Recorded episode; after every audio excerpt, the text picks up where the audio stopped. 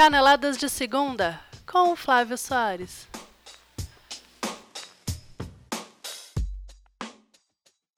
São Paulo deu com a mãe de todas as viradas na cabeça do Botafogo lá no Engenhão. O Palmeiras venceu o Havaí e aproveitou para anunciar que seu pitbull está à procura de um novo dono. Depois de um erro grosseiro da arbitragem, o Corinthians empatou com o Flamengo e no momento feitiço virou contra o feiticeiro, viu o olho gordo da Fiel garantir o um empate entre Grêmio e Santos. Eu sou o Flávio Soares e minhas caneladas de segunda começam agora.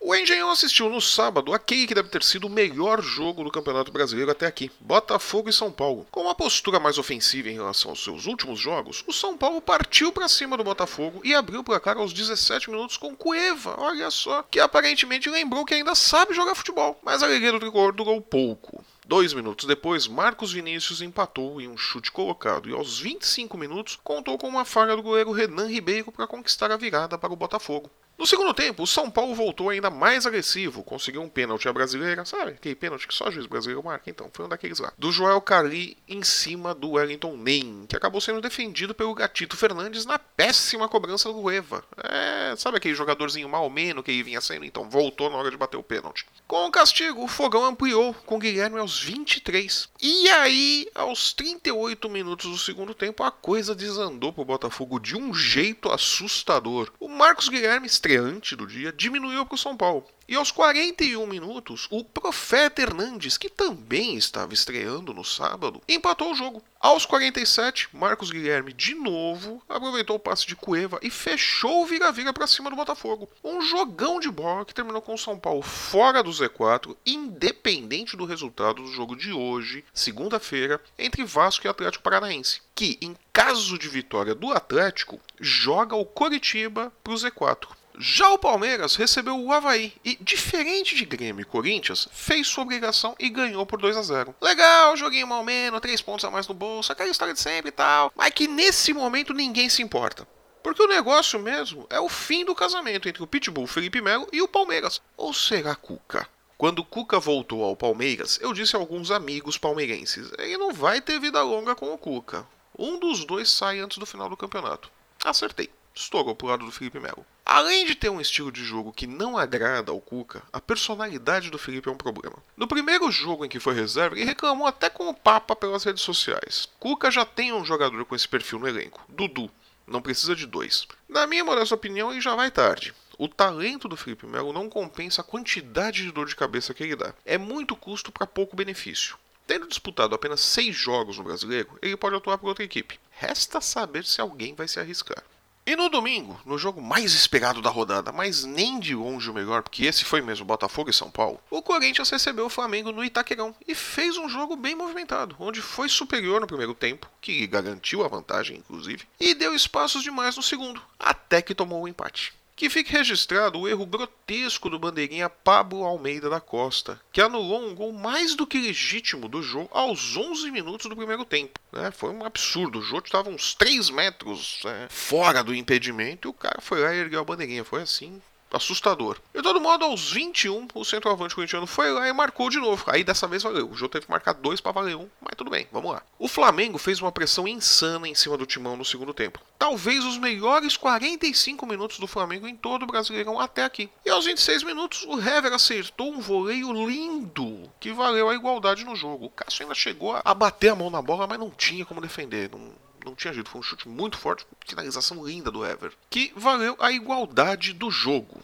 Como ficou igual o duelo entre Grêmio e Santos, num jogo muito pegado, o Santos saiu na frente com David Braz aos 44 minutos do primeiro tempo e tomou o empate aos 46 no cabeceio de Fernandinho, depois de uma defesa espetacular do Vanderlei, que foi novamente o destaque do Santos. E foi só isso. O segundo tempo manteve a forte marcação dos dois lados e poucas chances de gol. O empate mantém inalteradas as distâncias para o líder Corinthians, que comemora, com duas rodadas de antecipação, o título simbólico de campeão do primeiro turno, o que não quer dizer absolutamente nada. Mas, se formos jogar entre 2004 e 2016, só em três oportunidades o campeão brasileiro não foi o mesmo time que ganhou o primeiro turno. Em 2008, o Grêmio venceu o primeiro turno, mas quem ficou com o Brasileirão foi o São Paulo, que terminou o turno na quarta colocação. o Grêmio acabou sendo vice-campeão. Em 2009, o Internacional foi o campeão do turno, mas ficou com o vice-campeonato, a exemplo do Grêmio. Quem ganhou foi o Flamengo, que teve aquela arrancada sensacional saindo do sétimo lugar no turno para o título ao final do campeonato. E em 2012, o Atlético Mineiro foi o campeão do turno, mas acabou ficando com o vice-campeonato, enquanto que o vice-líder do turno, o Fluminense, ficou com o título. Vamos ficar de olho se essa escrita vai se manter agora em 2017 ou não.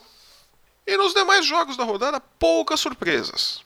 O Atlético Mineiro voltou a vencer, batendo desnorteado Curitiba por 2 a 0 no Couto Pereira. O Sport se recuperou da derrota para o Palmeiras na última rodada e venceu o Bahia por 3 a 1 lá na Fonte Nova. O Cruzeiro voltou a ser o Cruzeiro e empatou com o Vitória em 0 a 0 e não falo mais nada do Mano Menezes, porque não dá, não, entendo esse time do Cruzeiro. E a Chapecoense me fez passar vergonha, perdeu por 2 a 1 em casa para o lanterna do campeonato Atlético Goianiense, né? Eu tinha dito que a Chape ganhava esse jogo. Putz, grila. E hoje, segunda-feira, o Vasco recebe o Atlético Paranaense a partir das 20 horas no estádio Raulino de Oliveira, com transmissão do Premier e do Sport TV. E os resultados dos jogos do final de semana foram os seguintes. Pela 17ª rodada do Brasileirão, no sábado, Botafogo 3, São Paulo 4.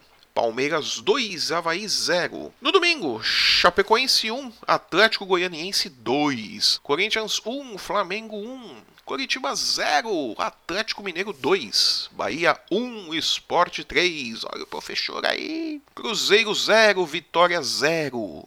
Grêmio 1, Santos 1.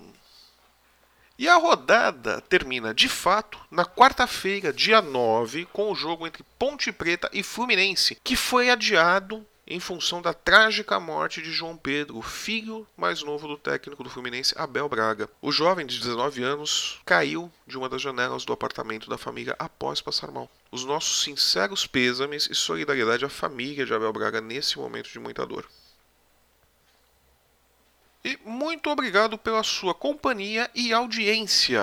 Eu sou Flávio Soares e essas foram as minhas caneladas para o ganhador.com. E se você gostou do nosso programa, deixe seu comentário. Se não gostou, deixe sua sugestão. Aproveite para nos seguir nas redes sensuais, no Facebook, no Instagram e no Twitter. Ouça o nosso podcast no YouTube e assine o nosso canal. Compartilhe, ouça e ajude-nos a conquistar o mundo. Aproveite também para se cadastrar na newsletter do Ganhador entre em nossa homepage e clique no botão azul Novidades por e-mail. Cadastre-se e receba a nossa newsletter todas as sextas-feiras com o melhor da programação esportiva para o final de semana e também todo o nosso amor.